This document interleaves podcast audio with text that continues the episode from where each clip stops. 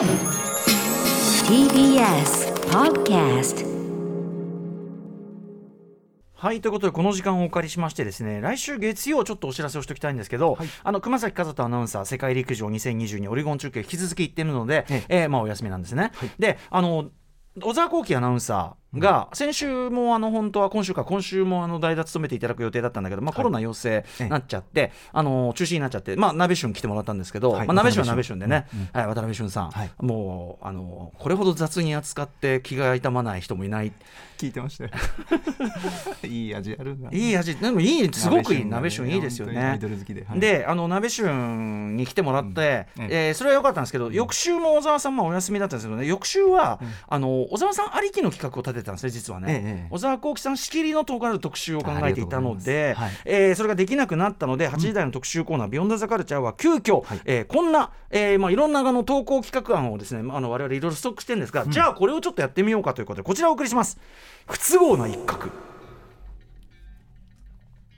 はい。ということでこれあの主に木曜日うないりささんとかその会話してる時に割と出た話かもしれませんね、ええ。要するにあの彼女がさあの日傘代わりにもなる折りたたみ傘モンベルの折りたたみ傘をはい。持ってたんだけど、ええ。っとそれの包むその同色のですよねきっとねカバーの袋をなくしてしまいそうですね。でそれにより、あのーまあ、すっかりそのなんていうかな執着心というか、うん。やる気をなくしてしまい気持ちがね離れてしまう僕が日傘の話してももうなんかすごい嫌な顔してるみたいな、うん。どういうつもりなんだ君は？っつったらいや実はこういうことでとで去年からそのカバーをなくしてしまっておりそのことを考えるとなんか嫌な気持ちになるから、で特に手も打たず放置していた使う気にもならずみたいな、面白いですよね。カバーだけなのにその傘そのものに対するモチベーションを下げてしまった、で冷静に考えればもうちょっと調べりゃ別個に売ってることがすぐ分かったんですよ、まあそうでしょうね。買いゃいいじゃねえかっつって、うんうんうんで買ったら「いやいいっすよ」みたいな。買いましたよ」みたいな。買ってやりましたよ」みたいな。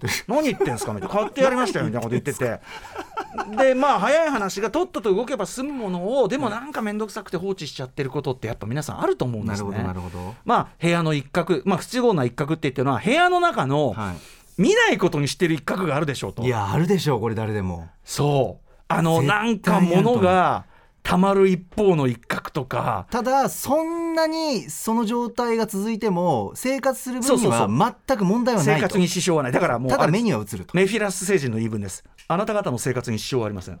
このこの言い分です。これ危険なんです。生活に支障はないという言い分は本当に危険なんです。危ないんですよ。え山本さんあります？そういうの。あります。もうすぐもう多分あるあるだと思うんですけど僕はもうベランダ側の,、はい。あの窓が2枚あって、え。でその1枚がずーっと汚れてる。ずーっと。ガラス窓が。汚れてんなと思ってるね。汚れたなと思ってる。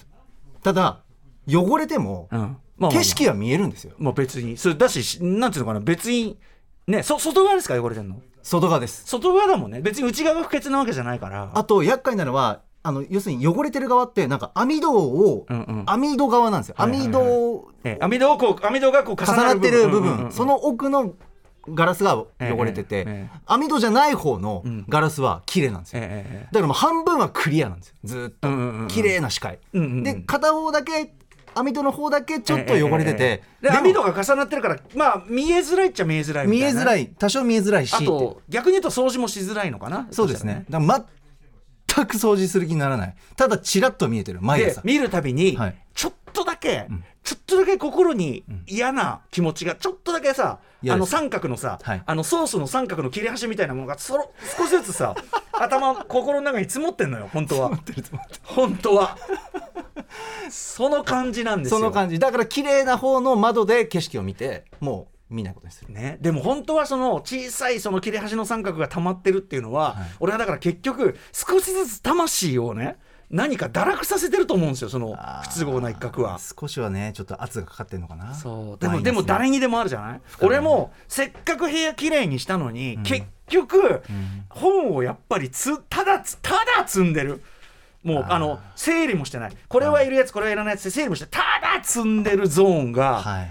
結局出ちゃってしかもそれがねあまあまあまあこのぐらいの高さならまあまあまあまあまあまあを超えて、はい。まあを超えてうんうんうん。もうでもうそれも超えてももう見ないようにして高いのに？高ければもう十分高いの。あの いあのいつ崩れてもおかしくない十分高いのね。視界には入ってくるんだね。そうなんだけど要は、うん。あれだけ綺麗にしたの努力が今無に帰出あるということを認めたくないわけ自分で、まあそうですね。そういうだから旧日本軍的発想ね。そのもう、ま、もうもうもうもうダメなのに、うん。その手を打たないとダメなのに、うん。なんかその自分の作戦の失敗を信じたくなくて、なるほど。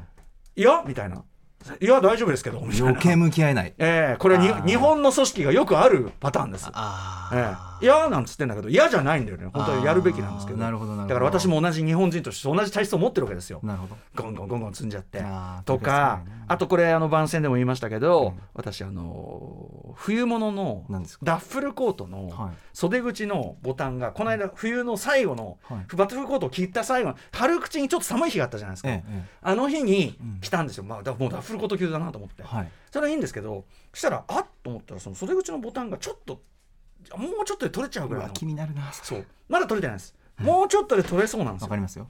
で、ああいうさその分厚い服のはい。ボタンとかってさ、うちでこう要するにさ分かる？その通して縫っちゃうとダメっていうかさあのちゃんとう裏地が隠れるようにさ、はいはい。ちゃんと縫いうまいことちゃんと入れた縫い方がある。んちゃんと縫い方がある。そう縫い方がある。で、はい。俺それできないから自分では、はいはいはいまああの直し屋とか行こうかなと。持っていくしかない。そうそうそう、まあそれが話早いだろ綺麗にやってくれるしと思って、うんうんうんなんだけど、んまあ置いてるじゃないですか。だって、まあ、そのそんなさ今もう暑いから、うんそのダッフルコート持って。そう気持ち入んないね。ダッフルコートだけ持ってうん。直し屋に行くっていうモチベーションはないじゃん。そうなんですよ。必要になってから行くんで多分。でまあ、当然だから冬になってまだ取れてないから冬になってああダッフルコート着ようって日にこれを着てそのまま、あのお直し屋に行って、はい。で直せばいいんだけどそうでしょうね。まあこれもう間違ってない。合理的だと思うんですけど、ええそうですね。私もただうん。あのはい。クローゼットの中にえボタンが取れかかった服がかかってるって思うたびに俺の心に三角の切れ端がピロピロピロピロっとこう。やつがねやつが。中途半端な状態でいるということ自体。やつがそれを感じた瞬間ね。やつが落ちてくんのよ。うん。よぎるね。とかさ。そうね。あとねもうすみませんいっぱいあって。